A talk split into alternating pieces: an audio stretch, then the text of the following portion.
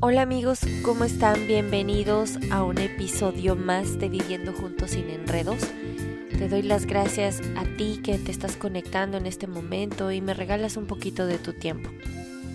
Me gustaría empezar contándoles que este fin de semana recibí algunos correos donde las personas me decían que les gustaba lo que yo hacía, que les había parecido muy bonito el taller que se organizó semanas atrás sobre creer para ver y que estaban viendo que yo estaba bajando posts en mi Instagram y haciendo cosas en Facebook. Obviamente eso me dio mucha felicidad porque pude palpar que todo ese esfuerzo que yo ya que yo había hecho anteriormente estaba teniendo resultados. Entonces amigos, aquí es un punto donde yo quisiera hacer un paréntesis y hacer un zoom para animarte a ti, si estás haciendo un emprendimiento, si estás haciendo algún trabajo y aún no tienes resultados, no te desanimes. Recuerdo hace exactamente unos siete meses atrás, donde empezó todo esto de querer hacer un podcast, de querer dar conferencias, de querer uh, ser coach en psicología positiva. Y tuve que hacer un paréntesis para reflexionar y pensar todo lo que yo había tenido que hacer para llegar hasta ahora. Entonces, déjame contarte algunas de las cosas que ustedes no saben que yo tuve que hacer y te lo cuento porque es importante que tú te des cuenta que cuando tienes un emprendimiento, estos no todos los proyectos son de la noche a la mañana. En todos hay que trabajar, pero algunos requieren más esfuerzo que otros. En mi caso, déjame decirte que yo no tenía ni idea cómo tenía que hacer un podcast. No le sabía manejar muy bien a las redes sociales porque era de las personas que no estaba acostumbrada a estar bajando cosas a Facebook o a Instagram. De hecho, no tenía Instagram. Entonces, cuando decidí hacer este, este proyecto, tuve que buscar una persona que me ayudara a realizar el, el podcast, ¿no? Entonces me, él me enseñó como las bases principales. Me llevó como dos semanas primero contactarme con él, buscar precios, este, buscar un poquito de, de la biografía de esa persona que hace, ver también sus resultados. Me puse en contacto. Tardé como una semana en que me respondiera, quedamos de acuerdo en horarios, en precios y dijimos, ok, vamos a darle.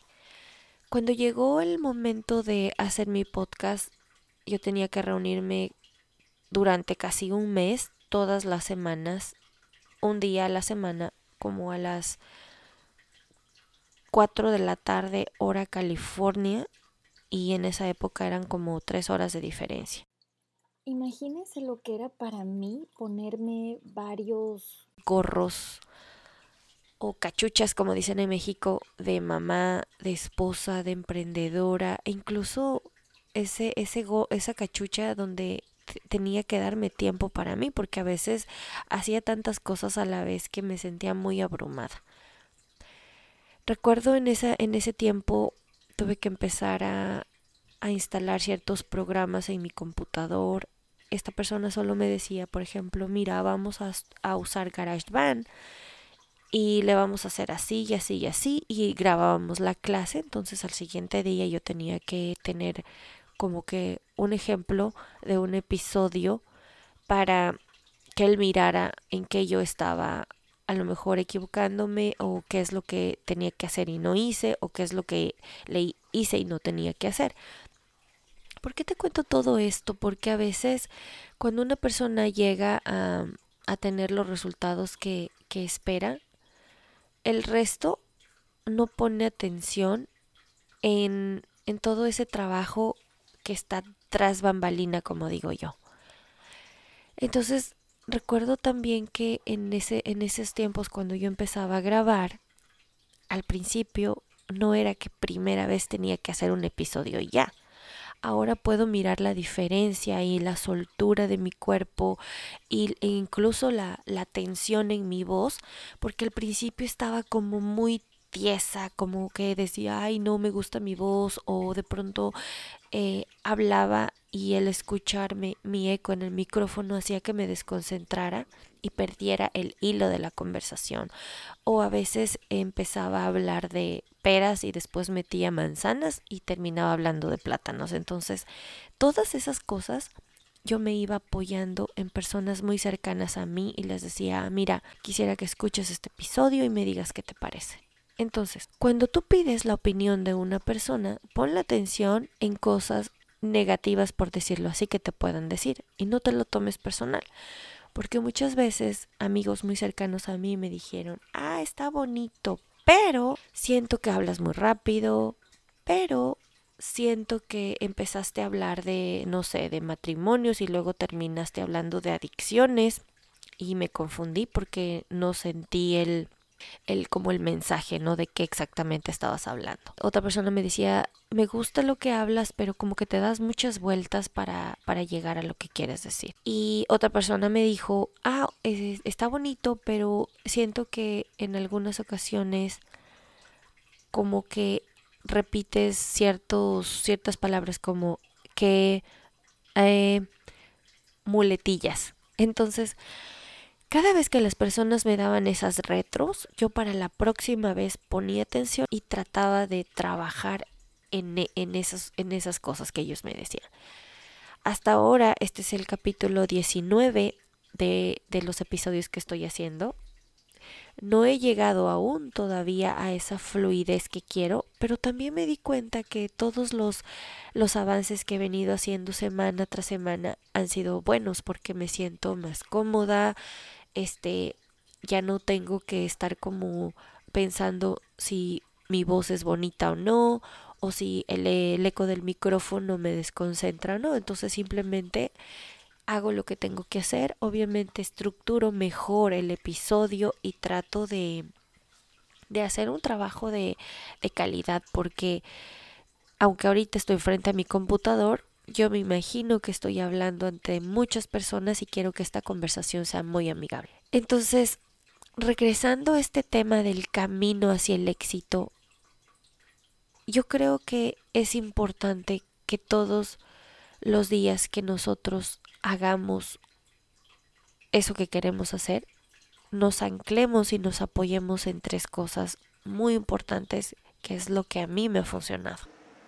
Es importante, amigos, este, tener en cuenta también que no siempre las cosas nos van a llegar fáciles.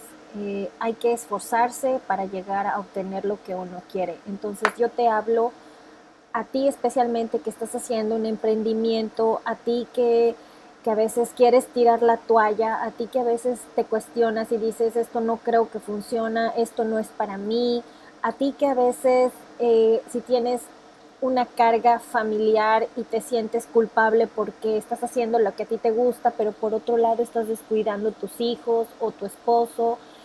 Quiero decirte, no botes la toalla antes de hora.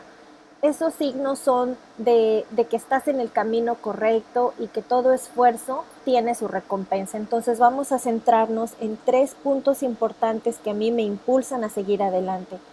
Conecta con tu propósito, ten un encuentro contigo mismo, pregúntate por qué estás haciendo esto. En mi caso, mi propósito es poder impactar en cada uno de ustedes, en ayudarte a romper con esas creencias limitantes que en algún momento en mi persona no me ayudaron a seguir adelante. Y yo estaba poniendo eh, toda, toda mi esencia, toda mi fuerza como persona en un título universitario.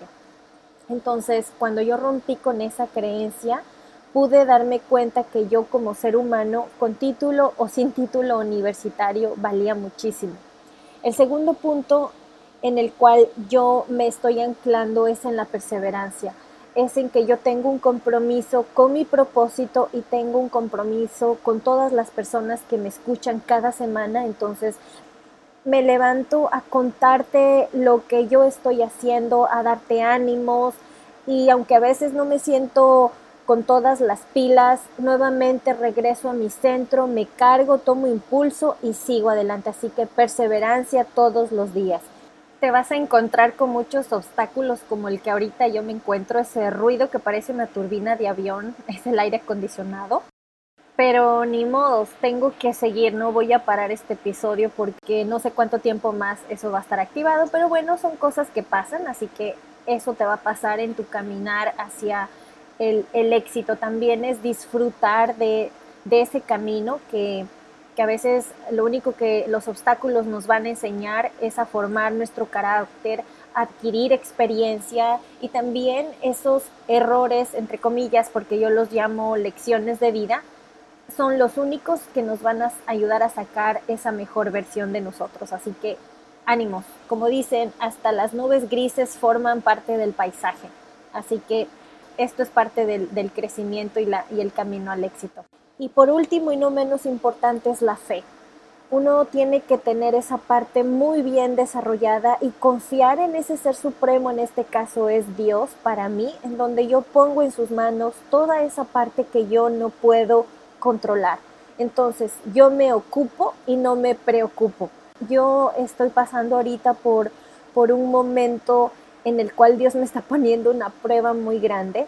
Sin embargo, cierro mis ojos y le pido que me dé la fortaleza y la sabiduría para seguir tomando las mejores decisiones. Es importante también rodearse de gente que está cumpliendo con sus sueños, de gente que ya llegó a la cumbre, porque yo siempre he creído que lo más importante no es llegar, sino mantenerse.